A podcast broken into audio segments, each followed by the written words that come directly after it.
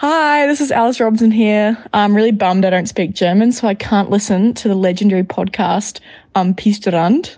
Um, we've had such a good week here in Killington, and I'm sure you all have a lot to talk about. So we're heading up to Canada next, but first, have fun with the latest episode. Ciao.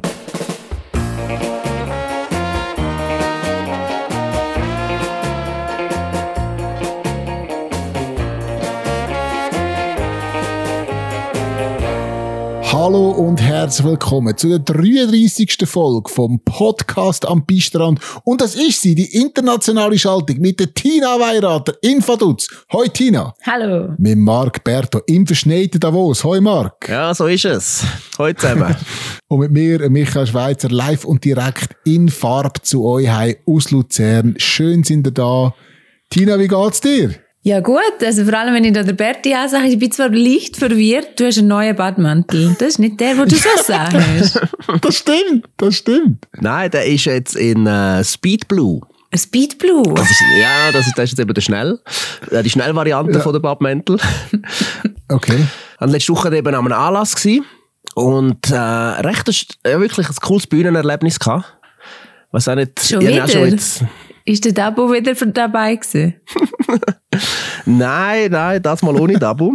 Sonst treten wir ja in letzter Zeit oft häufig zusammen auf. Ja, häufig im Duo unterwegs. ja. Nein, und äh, telefonieren auch ab und zu. Ja. Nein, äh, abgesehen von dem. Ist, letzte Woche war es äh, ein anderes Thema. Gewesen. Und dort habe ich mich so ein bisschen durch den Abend begleiten ähm, wie soll ich sagen, ich habe das ja noch nicht so oft dürfen machen und manchmal nicht mehr so das Gefühl, oft die Moderation ist so ein bisschen, ja, nicht immer einfach. Und letzte Woche ist sie so geflutscht. Weißt du, so richtig so gemerkt, dass die Leute so ein bisschen an den Lippen hängen. Wirklich? In einem, in einem Moment. Ach, ja, cool. wirklich. Das so, und das ist so, das ist wirklich cool gewesen. Und dann am Schluss hat es einen Badmantel gegeben. Disco-Helm drauf und dann äh, haben wir es uns gut gehen lassen. und darum kann ich mich nicht beschweren. Gute Woche gehabt. Ist von dort äh, der, der Screenshot entstanden bei uns im Chat, wo eigentlich ein Video ist, wo man, äh, du aber nicht als Video verschickt hast? ja. Ja, in der Hoffnung, dass er immer schon so, weißt du, das anschauen und wenn drucken, dass es läuft. Ja. Ja! Ist, ist eigentlich ja, gemacht, oder? Ja, logisch. Ja, natürlich habe ich drauf rumgedruckt. Also, der, der Marc Berto hat in, in PubChat rein einen Screenshot geschickt von einem Video, wo man ihn sieht, irgendwo auf einer Tanzfläche. Den Disco-Helm hat er an. Ich glaube, er hat auch noch irgendeinen Stumpen im Maul oder irgendwie so. Man weiß es nicht so genau. Und dann hat man gemeint, das sei ein Video, man das Video starten. Ich wollte jetzt sehen, ich wollte sehen, was passiert ist. Und man hat das Video nicht können, äh, starten. Das war eigentlich meine grosse Enttäuschung von der Woche. Schick jetzt das Video uns mal noch. Nein, das ist kein. Okay. Ja, das bleibt okay. denen vorenthalten, die dort sind. Wie an der Pub-Party im Frühling. Weißt du, geht auch nicht raus. Oder etwas Kleines nur. Oder? Das ist letztes Jahr alles raus. Ja, Sogar mein Meltdown am Hang ist raus. Auch deine Abfahrt ist raus. Eben, ja, ja habe ich ja gesagt. Ja, no, ja, no. ja, und du? Ja, mir geht es auch gut. Also, unspektakuläre Woche. Wird Zeit, dass ich meinen Heckeinsteiger wieder ausfahren kann, oder? Mhm. Meine neuen Schuhe. Und dann, dann bin ich dann noch zufriedener. Mhm. Ich könnte, ich könnte dir sagen, wo das könntest du machen. wo könnt ihr das machen? Nein, wir dürfen das nicht äh, droppen. Aber ich, wenn ich aus dem Fenster schaue, muss ich sagen, es ist traumhaft da draußen. Ich weiß nicht, hat es bis ja. euch aber angeschneit eigentlich? Das war mal leicht, gewesen, ganz leicht angezuckert, aber wirklich, also wirklich sehr leicht, so auf den Autos oben. Ja, aber ein 30er, 40er, wenn ihr nicht, he? Nein, und jetzt ist es wieder weg und die Schneefallgrenze ist gerade so 100 Meter höher und sollte jetzt aber sinken bis am Abend. Sollte wenigstens ein bisschen weiss sein. Genug Schnee hat sie auf jeden Fall äh, in Killington. Man hat es gesehen, am Wochenende sind die Rennen gewesen. Alice Robinson auf dem zweiten Platz, ganz am Anfang haben wir sie gehört. Ist sie zurück? Sie hat schon noch einen krassen Dialekt, nicht? Also, ich kann, ich kann nicht so schlecht Englisch und ich verstand eigentlich fast alle Dialekte, sogar Schotten. Aber mit ihrem Neuseeländerisch muss ich mich richtig konzentrieren. Aber sie hat Podcast am Pistrand sehr schön ausgesprochen. Ja, sie hat mich noch hm, gefragt, das habe ich auch wie sagt man das? Dann haben wir eine Sprachnachricht machen. ja, es ist, sie, ist, äh, sie ist zweite geworden im Riesen, oder? Ja, sie ist seit drei Jahren zurück auf dem Podest. Es ist mega schön. Ich meine, sie ist ja immer noch so jung, erst 21, aber gleich, weil, wenn du mhm. halt einschlagst wie eine Rakete mit 17 schon im Weltcup und du hast nachher zwei Jahre ohne Podest, dann hat halt Lieder so das Gefühl, ja, was ist denn los mit der? Und jetzt habe ich mich schon gefreut, dass sie es wieder geschafft hat. Was ist denn gewesen die letzten Jahre? Sie braucht halt schon sehr easige Bedingungen. Ich sind halt schon weniger gesehen in den letzten zwei Jahren. Dann hat sie ein bisschen Abstimmungsproblem gehabt, hat den Skimarker gewechselt, hat dort auch immer noch Abstimmungsproblem gehabt und hat dann kurz vor Sölden auf einen neuen Schuh gewechselt.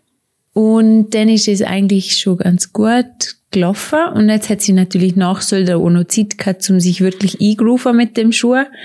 Und jetzt geht's wieder voll ab. Also ich sage jetzt nicht auf allen Verhältnissen, aber wenn es easig ist, ist sie halt schon echt mega. Also halt einfach auch so, die Risikobereitschaft ist schon krass bei ihr. Ich habe ja auch äh, kurz vor Sölden auf ein neues Schuhmodell Ja. gewechselt. Und ich muss sagen, auch meine Performance ist, äh, ist oben raus mit. Ja, siehst Ja, bist auf Eis, bist gut daheim jetzt, gell? Ja, also, das läuft sensationell. Ja, und, und, und, und we weißt du, für wer ist es auch sensationell gelaufen? Für die Lara Gutberam. Ja, sag nicht. Sie gönnt der Riese. Ja, und wie, gell? Die Vorlage ist schon relativ gross gesehen. Denn, also die, die, es ist jetzt nicht so, dass, dass Kani abgeliefert hat und sie hätte es können heimtun, Ja. sondern da hat es schon ein paar gegeben, die richtig vorgelegt haben und die Lara ist einfach noch schneller gesehen. Und es ist das erste Mal, wo sie im Riesen die rote Nummer anhat und sie nach dem Rennen auch noch hat. Es hat sie noch selber rausgestrichen. Es sind so, so die kleinen Motivationsdings, die sie sich halt jetzt macht. Ist, sie eigentlich jetzt in der Form von ihrem Leben?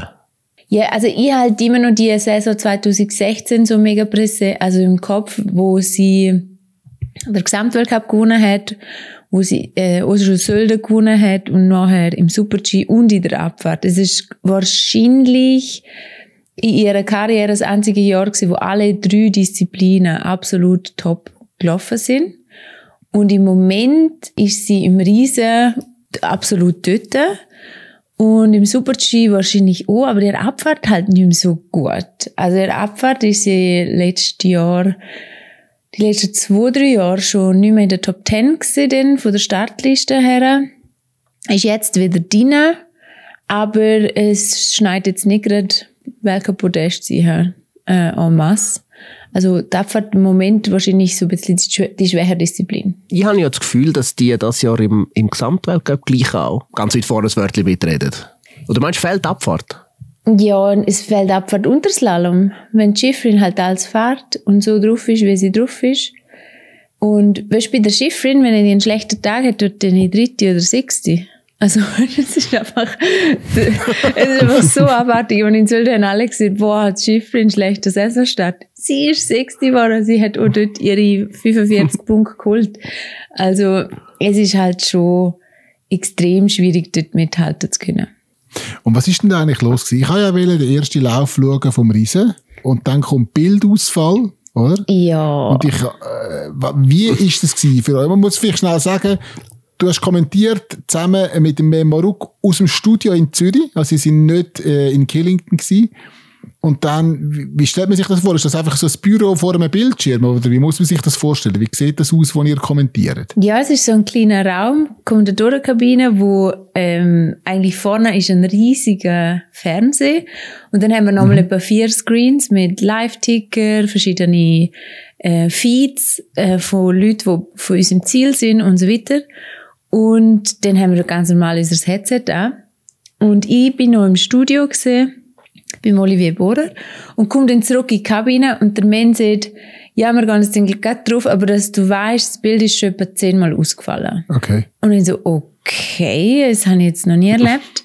Ist ja gleich schon die vierte Saison, die ich mache. Und dann legen wir los und es ist tatsächlich. Und wirst so richtig mühsam. Also es ist nicht gerne gegangen, aber es ist auch nicht gut genug gegangen, um das Rennen wirklich zu verfolgen. Also es ist auch so 30 Sekunden gegangen, eine Minute weg, eine Minute gegangen, zwei Minuten weg. Es ist halt völlig unberechenbar. Aber man muss sagen, ihr habt es mega gut gemacht. Also man hat dem Rennen trotzdem können folgen, oder? Und, und ihr habt, habt halt können erklären, was passiert, obwohl ihr es selber auch nicht gesehen habt, oder? Ja, wir haben habt nichts auch gesehen. nichts gesehen. Ich bin jetzt mega überrascht, dass du es siehst, weil wir haben das Gefühl gehabt, wir, äh, ja, wir, wir haben uns geärgert in dem Moment, dass wir nicht vor Ort sind, weil dann kannst du wenigstens noch aus dem Ziel rausschauen und siehst auf der Videowall und, und halt live noch der Athlet so.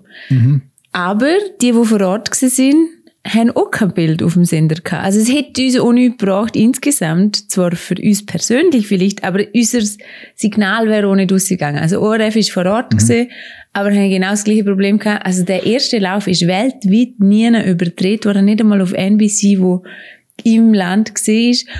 Und ich will ja nicht wissen, was das kostet hat. Oh Gott. Ja, ja das ist verheerend. Oder ich meine, du buchst ja. das Signal, du hast alles bereit und nachher ja, bringst du es in dem Moment nicht raus. Ja. Ja, schlägt sich aufs Gemüt. Und ich merke mich auch, weißt du, so, Kommentatoren sind dann immer so, ja, denen schlägt es noch mehr aufs Ding, oder? Ich meine, wir als Experten sind ja wie so ein bisschen ergänzend, wenn sie uns ein bisschen Raum geben, oder? Oder wir ein bisschen etwas auch zu sagen haben. Und bei ihnen ist dann so, oh Mann, das Bild oder der Ton, oder sie müssen dann gleichzeitig noch, ja, manchmal auch Kontakt aufnehmen mit dem, ja, hinten durch noch, mhm. über andere Kanäle, oder? Ja, kommt's denn wieder? Was läuft jetzt? Gleichzeitig musst du den Ton aufrechterhalten. Und ja, das ist schon noch, ja, hast du ein bisschen erlebt, auch schon stressig, oder?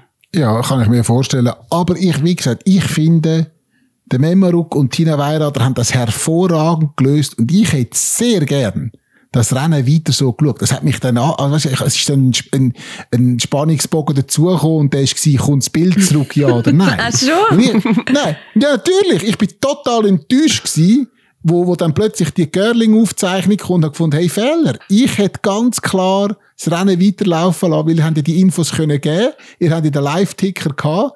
Ihr habt gesehen, was, ich weiss nicht, ob ihr Zwischenzeiten auch gesehen habt, das weiß ich nicht, aber zumindest äh, Zeiten unten. Oder? Und ich hätte das, ich hätte das weitergeschaut, weil es einfach spannend war, ist, zum schauen, auch wie ihr das macht. Oder? Wie lösen ihr das Problem? Wie, wie machen ihr das in dieser Situation? Und ich habe gefunden, ihr habt es gut gemacht und darum hätte ich es laufen lassen. Aber ja, so ist es halt. Vom Live-Ticker kommentieren ist schon nicht ganz einfach. Nein. Hast ja schon nicht viele Infos. Und dann wartest du so, hm, schaust so, also merkst du ja selber, wenn du auf dem Live-Ticker ein Rennen verfolgst, es ist nach ja, also wenn nicht gerade dein Lieblingsfahrer am Start ist, ist es nach einem Fahrer langweilig, oder nicht? Ja, nein, es wäre schon gegangen, aber es ist dann sogar der Live-Ticker einmal ausgefallen. Also bei der Kasianica okay. Daniel ist wirklich der Live-Ticker unumgegangen. Und dann haben wir kein Bild, keine Infos, einfach gar nicht mehr gehabt. Und in dem Moment bin ich eigentlich froh gewesen, äh, gehen wir vom Sender, weil im ersten Moment habe ich auch so gedacht, ja, aber nein, vielleicht kommt ja das Bild und jetzt kommt jetzt den Lara und so. Aber wir sind dann nochmal zurückgekommen haben die Lara noch gezeigt, wo das Bild gekippt hat. Und beim nächsten Bildausfall haben wir dann wieder abgegeben. Ja, es ist auch für die Regie eine wahnsinnig schwierige Entscheidung. Bleibe ich da mm. drauf? Nerven die Leute mehr mit dem die ja. ganze Zeit schwarz? Oder ähm, nerven die Leute mehr, wenn sie es eigentlich noch lustig gefunden hätten und jetzt kommt halt was anderes? Gut, der Berti kennt ja Bildausfall auch, aber das hat er normalerweise morgen um drei im Hexenkessel, das kann man nicht ganz vergleichen. Aber er hat einen Helm an. natürlich, natürlich. Und dann hat ja zum guten Glück, im zweiten äh, Lauf hat dann alles problemlos funktioniert, er können übertragen werden und ihr habt den Sieg äh, von der Lara gut können kommentieren und dann natürlich auch am Tag drauf, das Slalom, auch dort kein Problem mehr und, und äh, ein sehr erfolgreiches Resultat, oder Tina? Ja, die Wendy ist zurück. Es ist, äh, ist riesig gewesen. Also wirklich cool, wie sie reagiert hat. Äh, ihre hat so, glaube ich, noch mehr bedeutet wie letztes Jahr, hat sie dann im Interview so gesagt, weil halt der Saisonstart harzig war. Und mhm. mir, mir hat es so gefallen, das ist wieder mal Wendy live gesehen. Und zwar. Also, sie ist Dritte geworden, muss man genau. sagen. Aber für die, die es nicht mitbekommen haben, sie ist Dritte geworden. Im Slalom gewonnen hat Michaela Schifrin, Petra Villava wird Zweite. Genau. Die Wendy fährt aufs Podest. Und sie hat einfach wieder äh, sie ist wieder Wendy live gesehen im Sinn von, sie hat einen schwierigen Saisonstart, wird in Levi 12. und 8. Dann ist sie irgendwie vierte nach dem ersten Lauf, kommt zum Interview und sagt, ja, ich will schon noch für dich. Ist einmal schon Kampfansage gesehen. Mhm. Und nachher macht sie es dann auch, fährt aufs Podest und kommt zum Interview und sagt, ja, nein, ich bin so happy und ich bin halt jetzt auch ohne Schmerzmittel gefahren, weil in Levi habe ich noch Schmerzmittel gehabt. Und es ist halt auch so etwas, sie hat es in Levi noch nicht gesehen. So als Entschuldigung, ja. so quasi, ja, ich bin halt mit Schmerzmittel gefahren. Aber jetzt erst im Nachhinein. Und ich finde halt ihre Mentalität schon äh, so voll halt auch ein Vorbild für die Jungen. Mhm. Oder es ist immer für die, ist immer positiv, es ist nie Entschuldigungen. Das finde ich schon cool. Weißt du, also ein bisschen Charakter ja, ein Charakterzug von ihr, oder? Dass sie dann wie in dem Moment das auch nicht, ja, nicht will teilen, dass es als Ausrede geltet Mhm. oder irgendwie soll, oder? Aber dafür den Rückblicken gleich auch ein bisschen Gefühl zeigt, oder? Wie sie sich dort gefühlt hat, wie sie es jetzt hat. Ist ja eigentlich dann, ja, macht es spannend, wenn du so mit dem Athlet ein bisschen kannst mitgehen, oder? Ja, voll. Und ich, ich, ich finde eben auch, gerade so, dass sich auch den trauen, sagen, ja, ich will aber für dich. Du machst dir halt Druck. Und eben kann sie halt auch standhalten, weil sie mental sehr stark ist. Und darum, ja, sie ist halt auch hart zu sich selber. Es ist im Alltag, zum so mit ihr arbeiten oder im Team sein, ist nicht ohne, gell? Weil sie verlangt so viel von sich und halt auch vom Umfeld, dass äh, es ist nicht irgendwie so eine Wohlfühl-Kindergeburtstag-Atmosphäre, sondern dort ist halt richtig äh, Leistung angesehen und es zahlt sich aber aus. Aber wir müssen auch noch über eine, über eine zweite Person reden, nämlich Michelle Gisin, die Sechste Mhm. wird. Ich glaube, eine lange Durststrecke für sie, wo, äh, wo da zu Ende gegangen ist. Oder was hast du das Gefühl, Tina? Ja, es ist halt schon 15 Slaloms her, wo, wo sie besser war, also im März 15, okay. 2022. Und ich habe ich es ein bisschen verbockt. Also ich persönlich vom Kommentieren her, muss ich sagen. Nein, wirklich, ich habe sie einfach so schlecht kommentiert. Michelle ist schon schwierig zum Kommentieren, weil sie, bei ihr ist nicht so offensichtlich, wenn sie schnell ist. Und Ja, es wirkt nicht so, ich weiß Nein. nicht, wegen der Körpergröße oder Genau. wegen, oder wegen dem. Ja, sie Bei den ist anderen, die gross. so näher am Boden sind, geht es ein bisschen schneller. Und bei ihr ist so, ja, am Schluss sind sie gleich schnell. Genau, sie ist so der Schleicher-Typ. Und ich habe es äh, has verpennt, muss ganz, ganz ehrlich sagen. Ich habe richtig, wow, ich habe mich danach gefühlt. Aber es gibt halt manchmal, äh, weh tut es halt, wenn es bei einer Schweizerin passiert.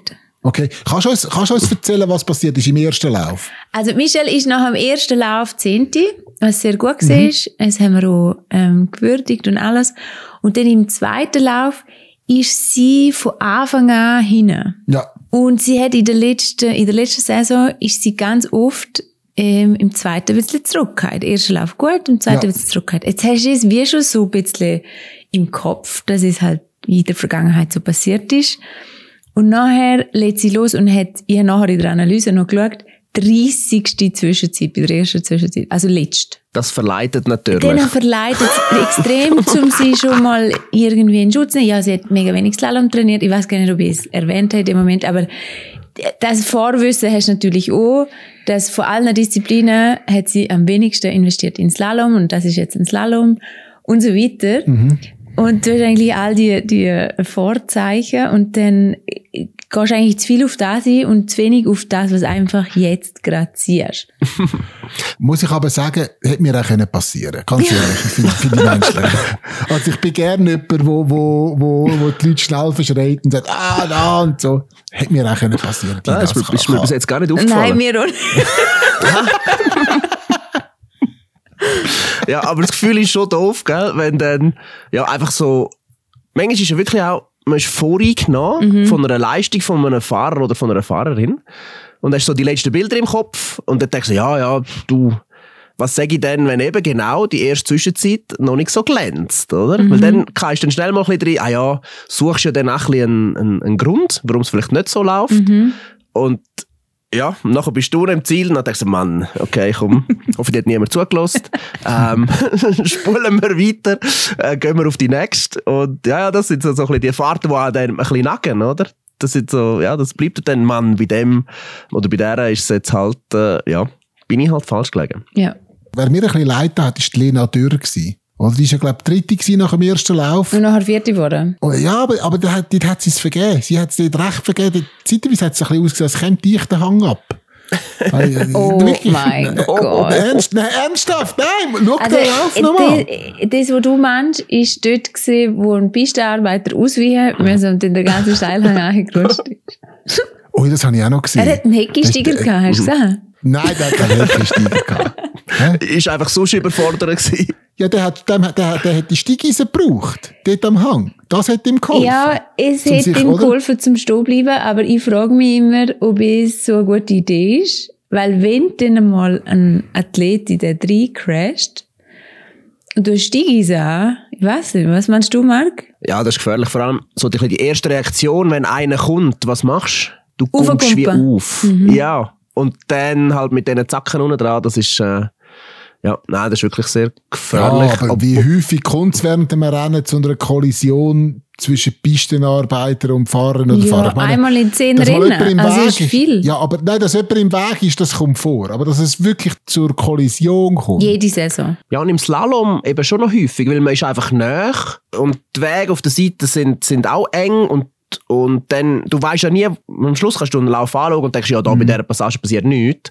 Aber genau dann kannst du auf einer Kante hängen bleiben und ziehst so blöd auf die Seiten raus Ja. und dann bist du null kommt plötzlich bist du in den Leuten drin, oder? Und Steigeisen machen dir wahrscheinlich auch die Piste kaputt, wenn du mit denen nachher rumlaufst. Oder das sind, ja, was sind das, 5 cm lange Zacken, also Steigeisen.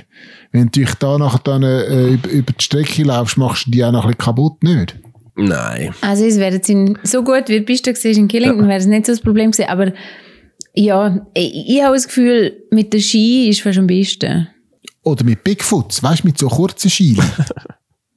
Wie, ja, wieso lachen Ja. ihr?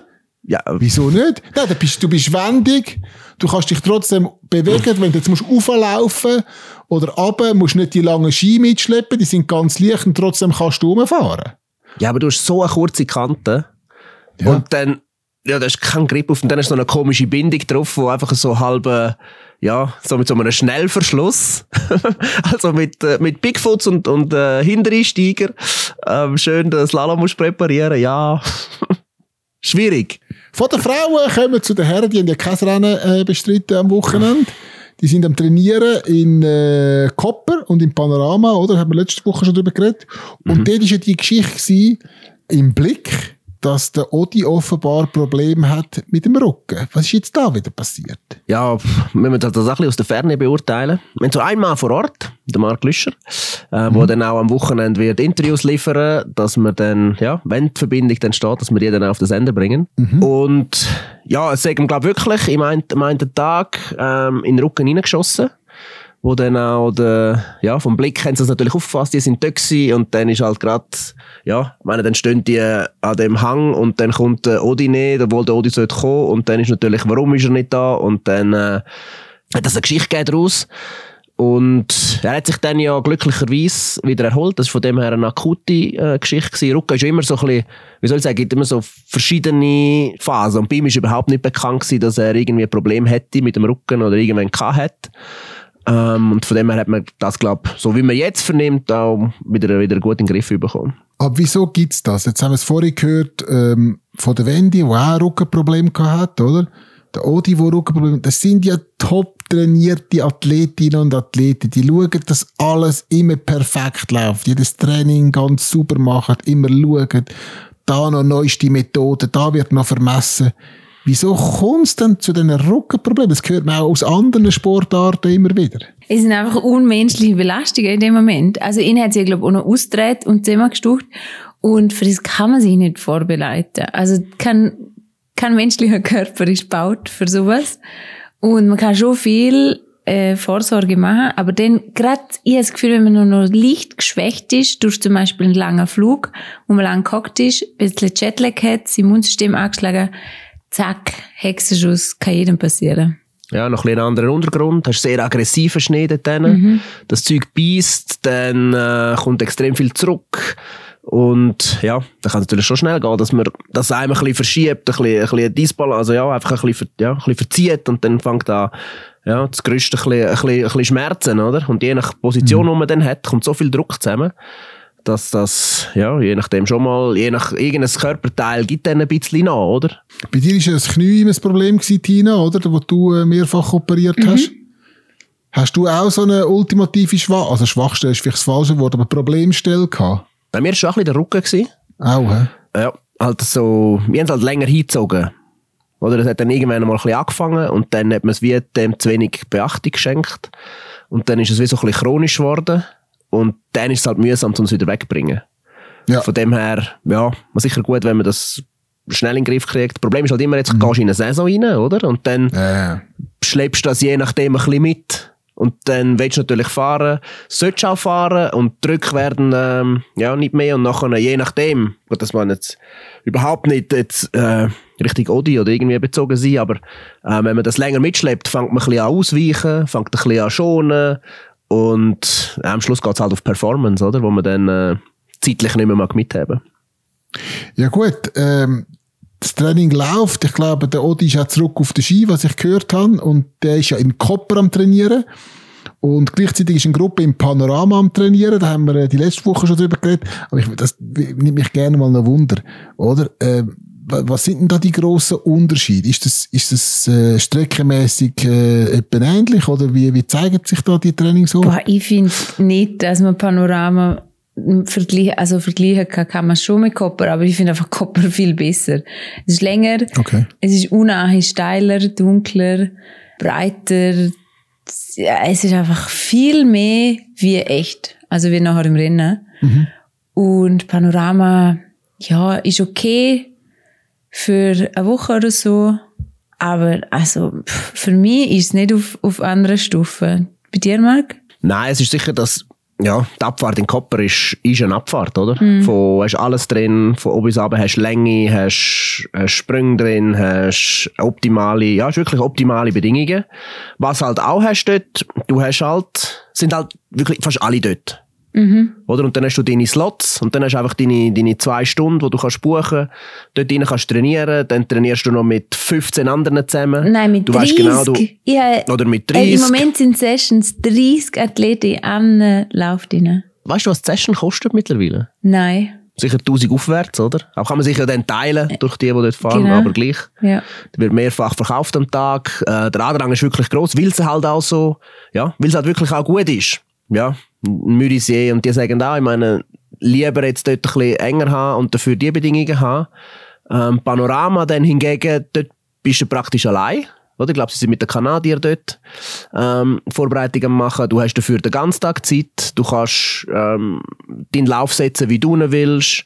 Du kannst das probieren, was du willst machen. Dort bist halt in Kopper bist halt abhängig von den anderen, die auch mitfahren, oder? Ja gut, Berti, wo gibt es denn die, besseren, die besseren Sprinten? In Kopper oder in Panorama?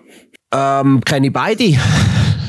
Klar. Panorama, Panorama mal ein gutes äh, NORAM-Finale gehabt. Wirklich so als, als Abschluss, wieder eine Stufe unten dran vom, vom Europacup im, im Nordamerika. Also auf Partystufe sozusagen. Dort, ja, halt, wie es halt ist, äh, Season End, oder, Tina? Und das andere war halt mehr in der Vorbereitung. Gewesen, mhm. Aber hat, äh, ja, hat auch gute Spünte.